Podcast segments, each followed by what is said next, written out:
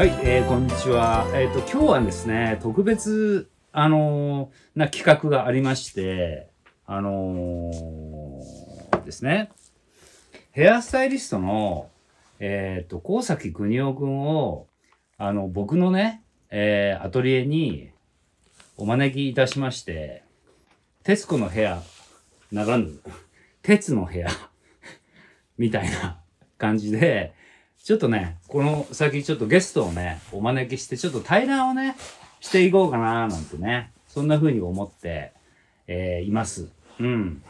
で、これすごくちょっと楽しみなんで、まあね、あのーはい。じゃあね、えっ、と、国尾くん、はい一応じ自己紹介的あなはい。感じで。はじめまして。えっと、ヘアスタイリストの神崎邦夫と申します。で、えっと、20年ぐらい前にうん、哲さんのアシスタントを、そうなんだよしてましたね。い、くつの時ですか？えっと、これは21、2ぐらいですかね。あ、僕がそ。んな若かったかねはい。なんで20年以上ですね。そうか。はいはいはいはい。早いですね。早いですね。うーん。はい。でね、あの、今日はね、えっと、まあ、視聴者の皆さん、まあ、ヘアメイクしてる方やね、あの、ヘアの仕事してる方とかいらっしゃると思うんで、まあね、このヘアの仕事と役割なんかね、どんな風にね、あの、まあ、国尾くん感じてるのか、そして僕がね、どんな風に感じてるのかなんかもね、ちょっとね、あの、話していって、まあ、ざっくばらんな感じでね、話したいと思います。はい。はい。どうでしょうね、国尾くんはね、ヘアの、ヘアの仕事と役、まあ、役割って言ったらちょっと、おそんなに、おこそかな、重たい感じじゃないんだけども、はい。ヘアの仕事、役割。うん。まあ、な、そもそもどうしてヘアの仕事を目指したんですか？えっと、ど、ど、じゃあ、ど、どうして僕の、哲さん僕のアシスタントのなった。うん、なった、あの、はい。に来たんですか？えっ、と一番最初まずファッションっていうもの自体に興味持ったのは、多分高校生ぐらいの時で、うん。最初はもうほんとざっくりファッションデザイナうん。ーいいなと思うんってて、でかっこよかったもんね、はね。なんかもう高校生の時からパンクファッションとかすごい好きで、うんうんうん。モヒカンしたりとか、ピアスしたりとかしてて、うん。で最初ファッションデザイナーに興味を持ったのがきっかけなんですけど、うん。その時通ってた地元の美容室がうん。あ名古屋の美容室でなんかんうん夜クラブのイベントでなんかヘアショーみたいなうんうん。のがあった時に、うん僕そのモデルを一回やってうん。その時になんか美容師めちゃくちゃかっこいいなって最初思ったのが、うん。まあ、ヘアに興味持ったきっかけです。うーん。だあの頃ってさ、うんあの、ヘアスタイリストとかヘア、まあヘアメイクっていう仕事、だよね、要はね。そうですね。全体的には。うん、でもそまだビヘアメイクの存在すらも知らないぐらいの。じゃあ美容室だ。はい。美容室。美容師うんで美容師。まあ名古屋の中ではうん。まあなんか勢いすごいうん。かっこいい集団が。がの美容室があって、そこ通ってて、うん。なんかみんなそのあかっこいい人たちだなってずっと思ってて、っていうのがきっかけです、うん。やっぱりあれだよね。みんなそこから入るよね。俺、うん。あの僕もね高校の時遊んでたよく本当に遊んでたってくれた先輩がね、うん。美容師で、でのぼるちゃんいるいるじゃん、はい。富富澤ので同郷なんですよね富澤のぼるちゃんとこれは、はい。で同い年で、うん。地方あの地域も一緒ででうんあのね、偶然にもね、そこの美容室でバイトさせてくれてたのよ。で、俺がね、すごいうん。そうね。そうそうそう。で、俺が、えっ、と、午前中働いたら、のぼるちゃんが午後みたいなね。へで、それが、こう、する。うん。で、シャンプーもできないのに、ーはい。あのやってみなって、うん。もうやらしてくれるっていうか、真似をね。で、もうこの辺何、首周りびしょびしょみたいな。まあそんなんでもね、うん。なんか、よく遊んでくれたなっていうね、そんな感じなんだよね。いい時代ですね。いい時代。うん。だ美容師って、あの時かっこよかったもんね。かっこよかったですね。おしゃれだったしうん。ね。そうなんです。おしゃれといえばうん。美容師、そう。遊んでて。そうそうそう。いろんなこと知ってて、うんうん音楽にも詳しくて、ファッションにも詳しくて、い。けてるっていう。うん、そんな時代だっったのかな、ね。おまあ僕の時代もそう。くまあうん。国生とは俺はいくつ離れてるんだっけな、俺今が42ですね。40でしょ？まあ10年ぐらいは離れてるんだけども、まあそれでもそうね、うん同じような感覚であったってことだよね、時代は問わず、はい。うん。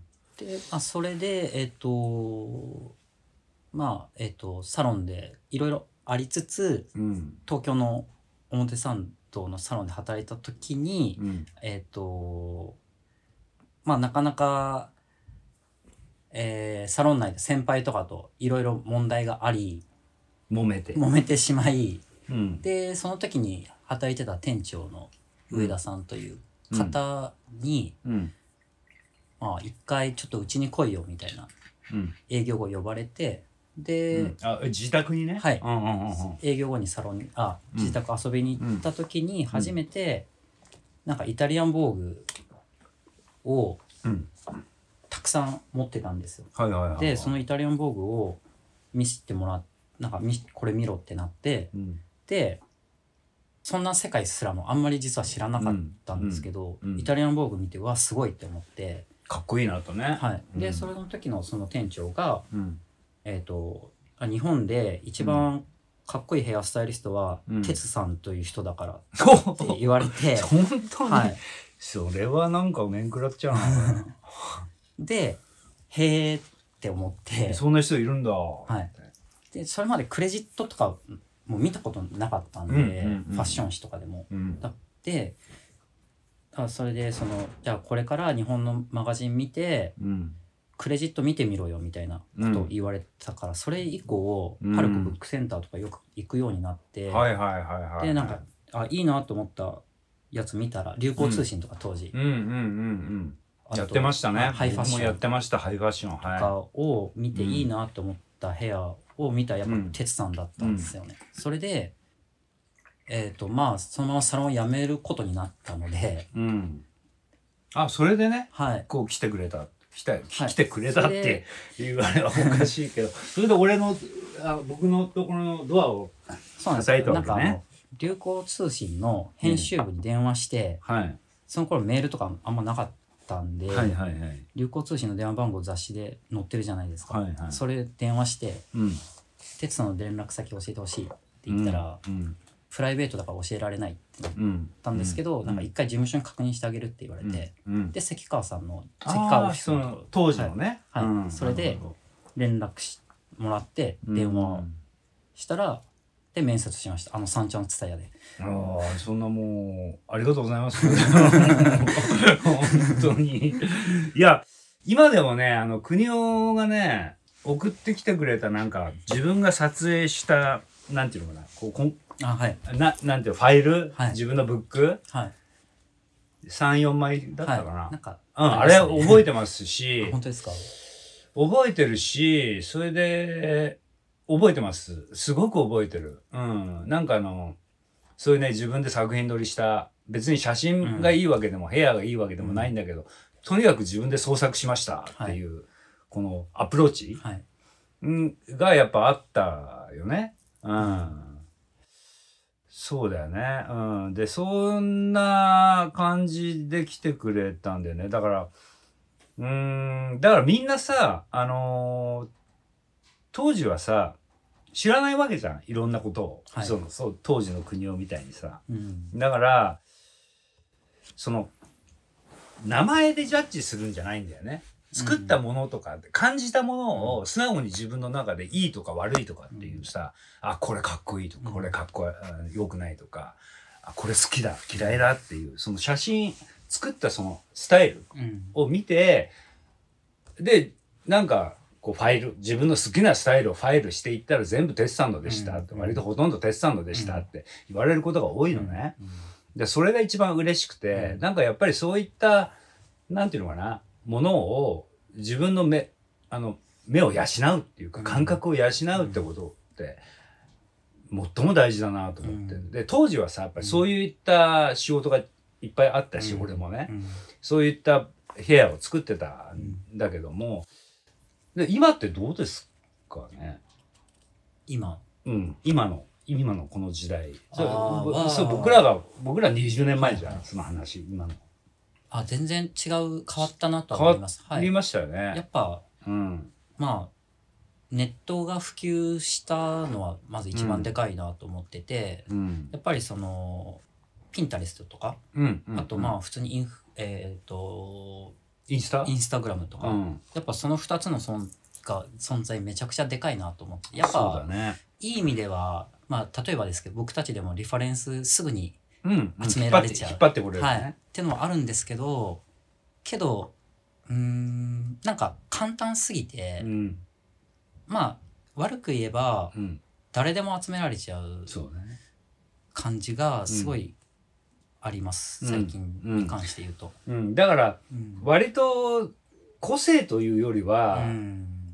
こう平ったい感じになってきちゃったよね、はいはい。うんうんと突起がないっていう時代だよね。うんで僕ら僕はほらもう1967年生まれ。まあ年はもう50過ぎなんですけどその時代はもっと突起があったし、うんやっぱ自分で探しに足をと。足を使って、もうあの、俺の靴はもうすこう かかともかかともつま先もすり減ってるぜじゃないけど、でかかっていうね、うん。それぐらい足を使って情報を集めてた時代だもんね。そうん。休みの日とか本屋行って洋書を漁ったりとか。そうそう。そうもうそれの俺もう鉄軸の神保町と一緒だよね。うん。材料一つにしても休みの日とか僕哲さんとなんか吉祥寺行ってなんか。ああ毛糸買いに行ったよね。それとかもやっぱ今ってアマゾンとかでなんか家になんか材料が届いたりとかそうそう全然違うよね。ネットで調べてそれをもうそのまま撮影中に注文しちゃったりとかしてそうだよねでなんかちょっとやっぱスタイルが変わってきたそうだよね。うん、まあそれがいい悪いじゃないけどそうなんですよねね。うんうんいい悪いではないんだけど、まあそういう時代の変化がうんあったと。うん。ねえ。あそうだよね。やっぱりね。うん。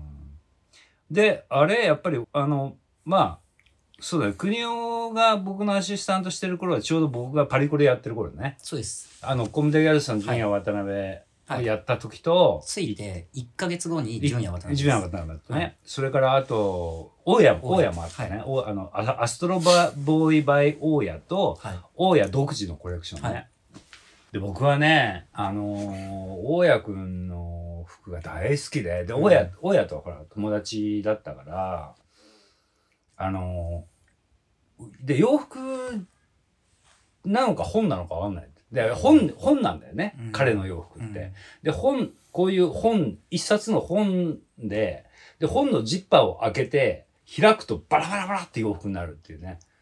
そういう洋服なんだよね。で、すごいアイデアマンで、うんクリエイティブな人だったよね。人だったって 過去、過去形にしてどうすんだってまあ今でもいるんだけど、今アシックスとなんかやってんのかな。でも、うん、でももともとは一星さんにものすごい可愛がられて、うんで、一世三宅で帽子を作ってた人なんですよね。うん。彼はね、才能ある、溢れる。そう。で、えーっと、話が脱線しちゃったかな。うん。で、それで、そうだったね。で、国尾が僕のアシスタントをしてる頃は、僕が、な、僕は何を熱中して、こう、集中してやってたかというと、髪の毛じゃなくてもいいんだよはいっていうね。はいヘアっうて、ん素材だようんって。だから髪を扱ってもいいし、髪の毛じゃなくてもいいんだ。うんだから何でも素材になるんだっていうね。鉄だろうが、たわしだろうが、何でも、うん何でも頭の中乗っけちゃえみたいなね。衝撃的ですしょそんな感じだったよね。はいうん、確かにね。でも、それがね、なんか、なんか僕ね、本質だと思ってるんですよね。うん。で髪の毛って一個の素材であって、うん。決してそのそこに突出する必要はないし、はい。毛糸であろうが、うん。たわしであろうが、うん。金属であろうが、何でも髪そのね、はい。素材として扱うというか、うん。もちろん髪の毛自身のうん。個性もあるし、素材としての個性もあるし、えーそのそれぞれ素材として見た時にいろんな個性を持ってるわけじゃないですか。でその個性うんの面白さを引き出してうんいくのが俺らの仕事うんっていう感覚があったんだよね。うん。だからそれをバラバラに、例えばほうきが一本あったとします。で、ほうき、いや、このまま、そのままほうきを頭にくっつけてもいいし、でもほそのほうきをバラバラにして、うんなんかにして使ってもいいしって、創作的にはね。うんでそういう、本質的にはそういう仕事だよね。そうですねなんか面白いのが哲さんのあの歴史というかうん。なんとか機みたいな感じで言われるじゃないです氷か氷河期とか、なんとか期みたいな。素材素材編み込み機とか編み込み機とか、あれ、あれ、セセット機とかね、はいい、ろんなものにハマっていた時期がある。で、それ、多分ね、僕のアシスタントって、まあ、たくさん今までいるんだけど、みんなそれぞれ見てる時時期、時期が時期がみんな違うんだよね。はいなんとか機が。はいうん。なんで僕ちょうどそのそ素材機。素材機。何機といえばいいですか何機といえば、何機だ、何機そう、素材機だね素。材機うん。い、あ、い、異素材機異。素材機異素材機だね。異素材機についてた人だね。そうなんそこしか逆を言うと、うん。ベースがそれっすねそれ、そう、だ、もそうう。だからね、あれなんだよ、ヘッドドレスとかっていうのを今やってる、ヘッドピース作りとかっていうのをやってるんだよね。作り続けてます、そうなんだよね逆に言うと最初はヘッドピースの方ばっか作っそう自分が。やり始めた時とかはそっちはなんかやっぱ哲さんについてたんで、うんなんかノウハウというか流れとかうんなんかわかるんですけど、逆にうん。ナチュラルヘア。どう作るんだろうって逆に難しい。出てからそうなんだ逆に分かんなかったっすね。あの、アシスタントを出てからってことね。はいはいはい逆にそれがわからないっていうね。だから、それぐらい振り幅が広いってことだよね、うん俺らの仕事って。うん要するに髪の毛も扱えなきゃいけないし、ヘッドピース的なものも扱えなきゃいけないし、あの、もうそそれこそ何でも頭に、うん頭にあるものは全部ヘアだってことだね。うん、だからそれぐらい深いし、うん深いことだってことだよね。確かに。うん、納得。いや、だから俺もなんとか期があるんだよね。そのいろんな時期があって、はい。その時期についてた人はそれをだ、うん。を見てるかうら、ん。それっていう、はい。それをを引っ張っ、うん。要するに自分の中に取り込んでいって、落とし込んでいくっていう感じなんだろうね。いやー、非常に長いなんとか期がありましたね、僕も。で今はね、やっとここの50を過ぎてからトータル的に、やっとヘアっていうものを、ヘアもあつものすごい、あの、わかるし、扱えるし、それから異素材も扱えるし、あのーいろん、いろんなは振り幅をこうトータル的にやようやく見れるようになってきたかな。うん。50すぐ過ぎて。うん。だから、ヘアの仕事ってなんか日本だとさ、うん。なんか若い人が普通に主流でやってるかもしれないけど、ヨーロッパうんとかさ、うん。行くとう、ん。もともとね、うん。俺ら、うん。俺らっていうか、まあ、僕はパリにも住んでたし、ロンドンにもいたし、イタリアにもいたし、国はロンドンにもいたし、ニューヨークにもいたわけでしょ、だから、あのヨーロッパとか西西洋って、うん。40代なんかさ、うん。普通にまだ若手のラインだよね。そうですよね。うん、50代、60代がうん。一番脂乗ってるよね、ヘアスタイリストって。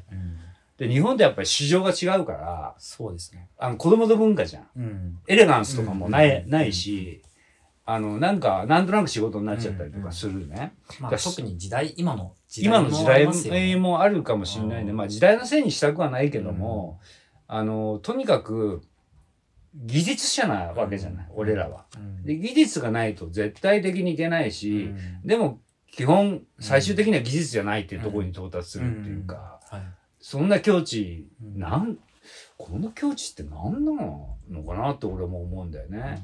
で、ぎやっぱりこあの技術に走りすぎてると、うんその、作ったものが面白くななかったり力がなかったりするじゃん。だから技術じゃないんだよね、最終的には。はいはいでも技術がないと、うん俺らの仕事って成り立たないわけね。うん。だから両方うんのバランスをしっかりやっぱり取って歩いていかないといけない。うん。で、そうそう、そのことは鉄塾でもね、うんこうやってあの、一応ポッドキャストでも話したりとかしてるんだけど、深みがある仕事じゃない？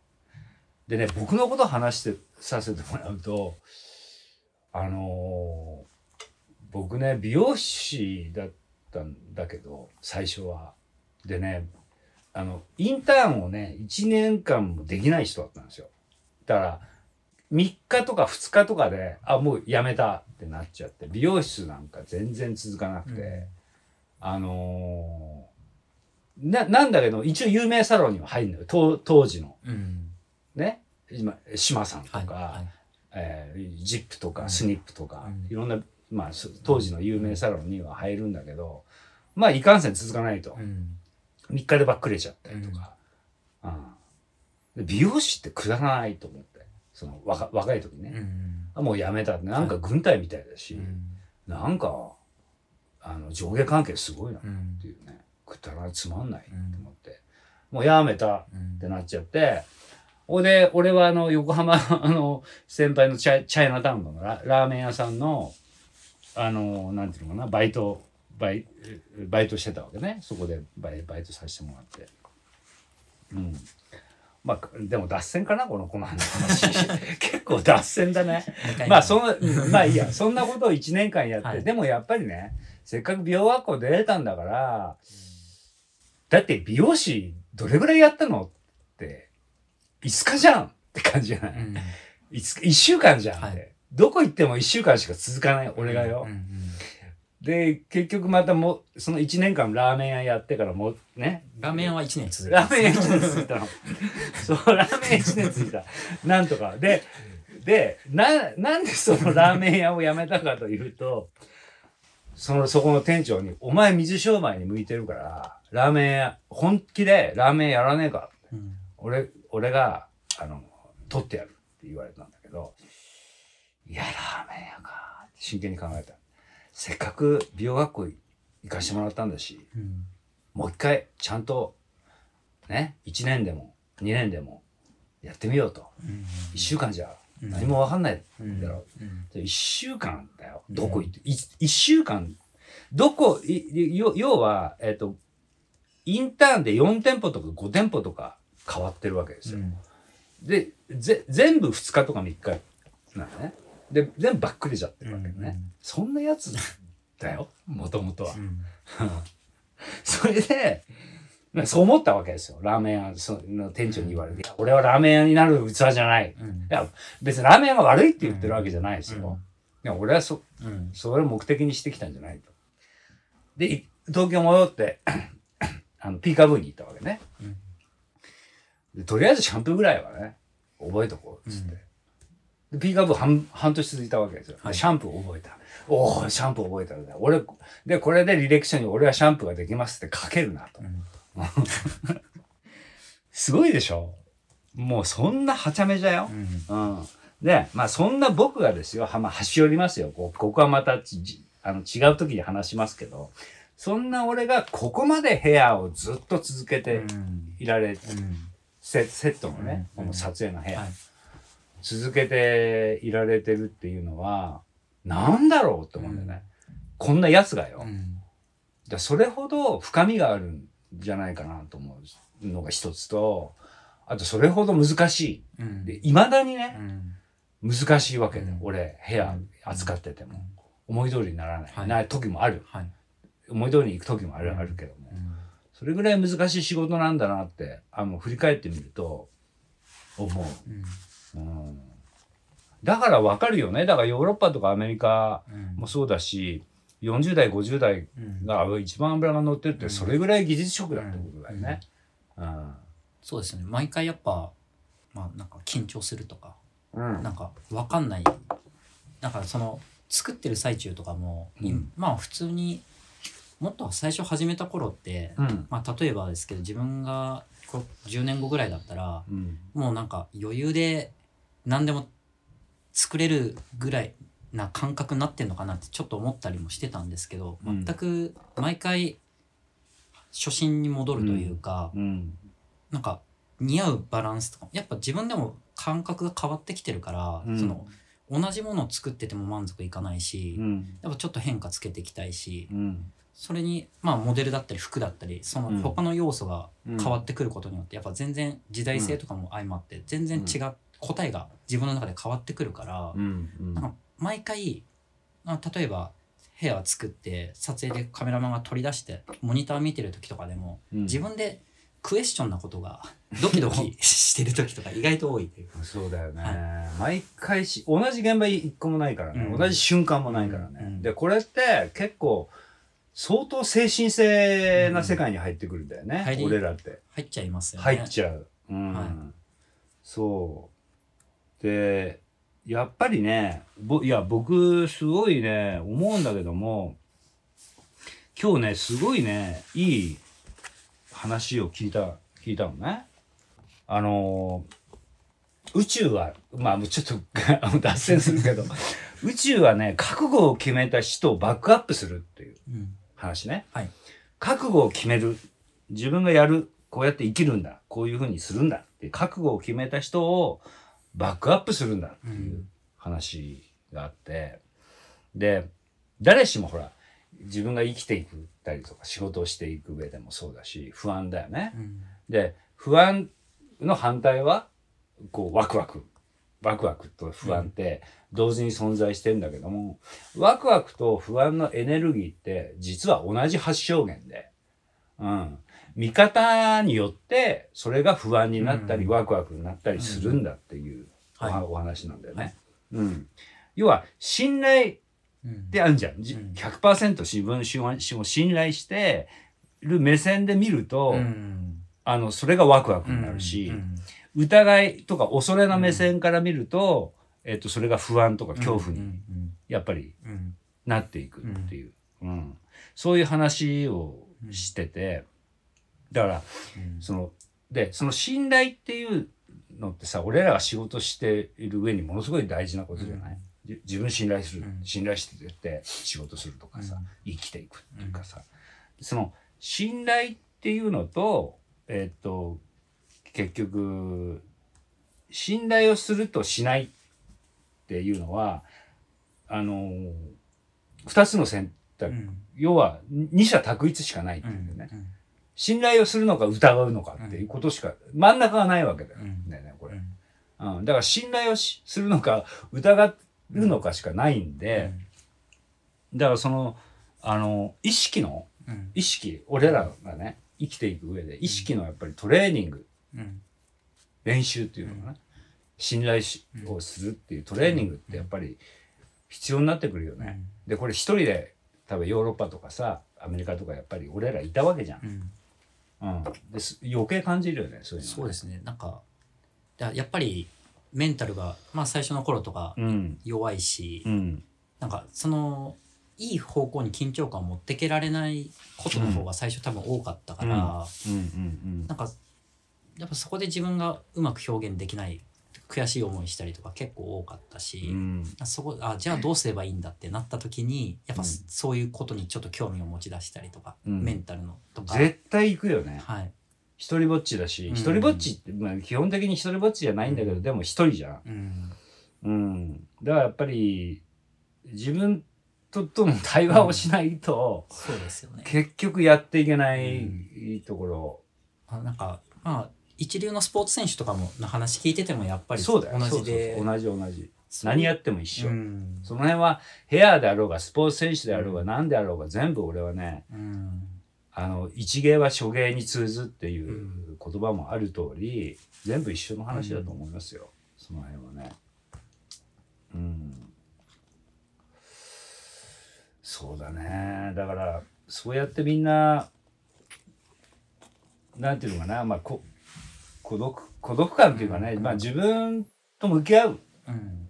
ことの大事さをいろいろ覚えて、あの、それで成長していくんじゃないかなと思うんだよね。うん、で、今今こうやって俺、俺はさ、ほら、国尾とかさ、今までのアシスタントたくさんいる,、いるけれども、まあ、まず第1回目は国尾くんとこうやってね、あの、て鉄の部屋で、はい。あのゲストとして迎えましたけれども、うん、で、で、あ、あ、あで、黒柳徹子っていうんだよね。て徹子さんって。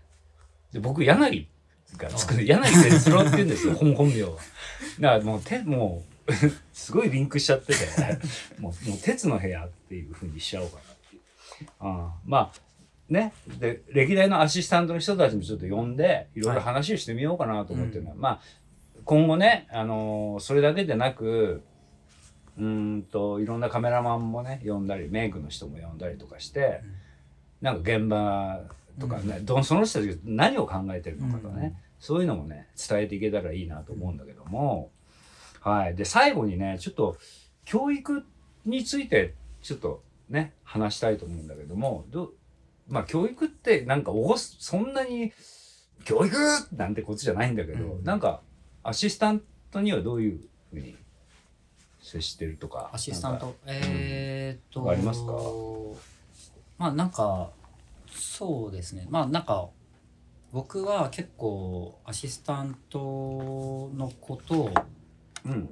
あまあ哲さんが多分アシスタントの人との距離感みたいなものしか僕は知らなかったんで、うん僕もななんか多分近い気はしてて、まあファミリーというかそうだよね。なるべくそのただ仕事い撮影行ってうん。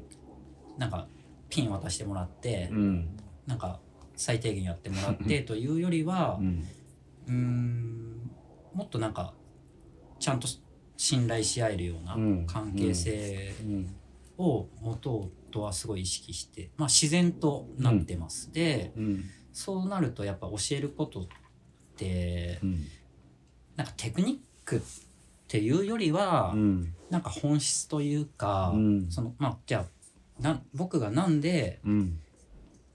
こういうものを例えば作った作品があったとしてうん。その作っ作る方法を教えるんじゃなくてうん。作るまでの僕がなんでかんどういうことを考えて、うん。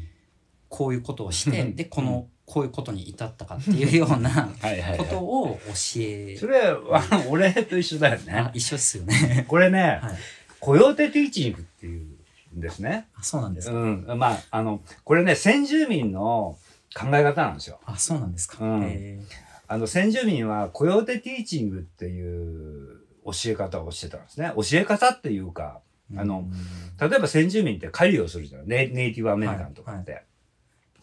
狩りの仕方を教えるんじゃなくて、狩りの教え方を伝えるんだよね。うん。で、すそうすれば、あの、部族全体が長い間生きていけるだろうう。うんん。要するに、答えを教えちゃうんじゃないんだね。うんうんこれ、教育って俺もそういうふうに思うんだよ。あの、答えを教えるんじゃなく、答えにたどり着く方法を導いてやるんだよ。これがね、俺は本当の教育だと思う。先導しうんしていってあげるっていう。んうん。で、現代の教育教育とは真反対だよね。うんうん。